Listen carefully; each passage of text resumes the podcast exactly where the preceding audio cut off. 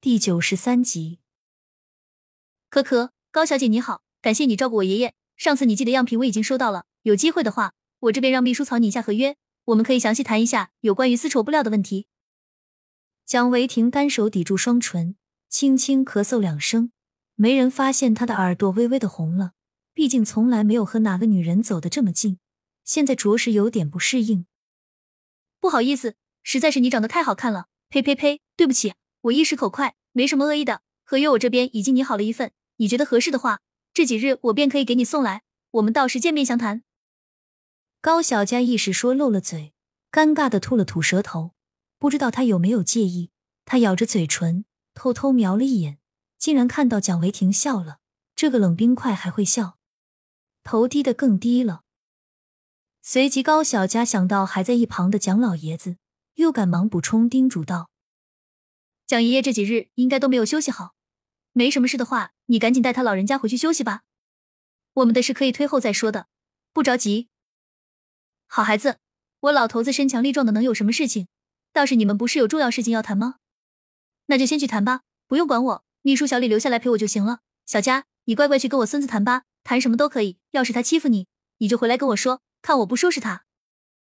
蒋老爷子见好不容易有个孙媳妇，生怕蒋维婷不着调，把他相中的女孩给气跑了，急得把小佳一把推到了蒋维婷的跟前。高小佳一时脚步还未站稳，下秒就跌到了蒋维婷的怀里，一时红了眼。你，你，你先说，你先说。两人相视一笑，瞬间举例拉近了不少。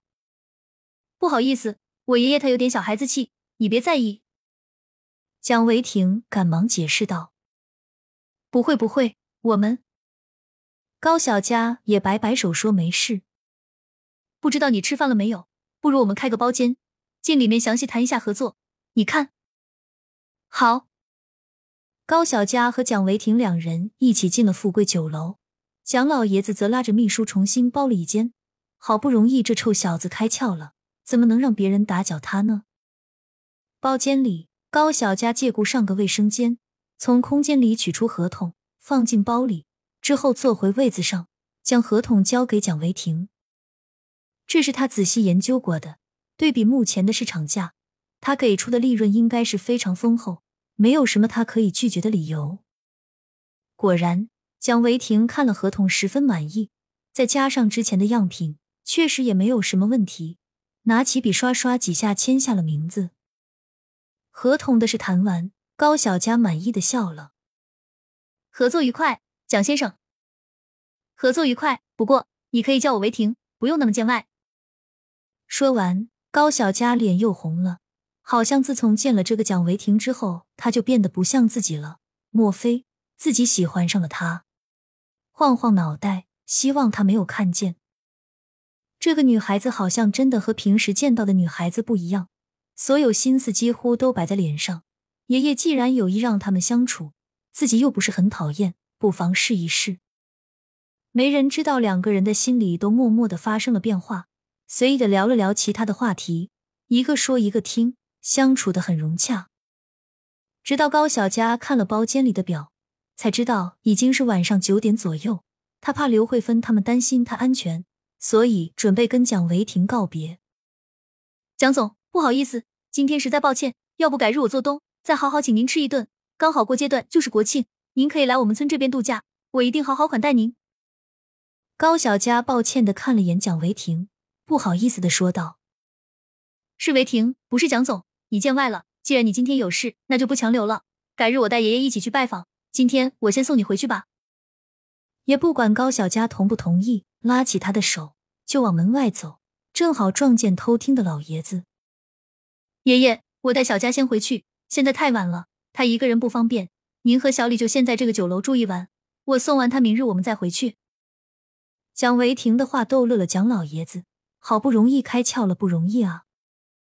好，好，好，臭小子，小佳就交给你了，一定要把豪豪送回去，不回来也没关系。老爷子越看高小佳越满意，这虽说第一次见，但有时候缘分就是这样，演员很重要。最好蒋维婷今天别回来，等个一年半载，带着媳妇孩子一起回来，要不成天看到这个臭小子就心烦。孙子不重要，孙媳妇很重要。爷爷，那我们走了。说完就被蒋维婷带上车，他手心的温度传递过来，紧紧的裹住他的小手，让他挣脱不了。高小佳坐的是副驾驶，细心的为他系好安全带，就出发了。漫长的路途中，谁也没有说话。高小佳是害羞不好意思说，蒋维婷是他本人本就是沉默寡言。一时间，车厢里安静下不少，只有偶尔道路两旁树林里传来的鸟叫声。开了二十分钟左右，雨园村就到了。村口有稀稀拉拉的几个村民，看见这么好的车停在村口，都想上前去瞅瞅是谁回来了。一见车里出来的是高小佳，立马炸了锅。他本就是村里的名人，如今又从一个男人的车里下来，怎么能不让人想入非非？况且八卦不管是在哪里都是存在的。几个村里的婶子围上前去问长问短。都想知道车里的蒋维婷是什么身份，有可能的话，自己家的姑娘说不定能攀得上。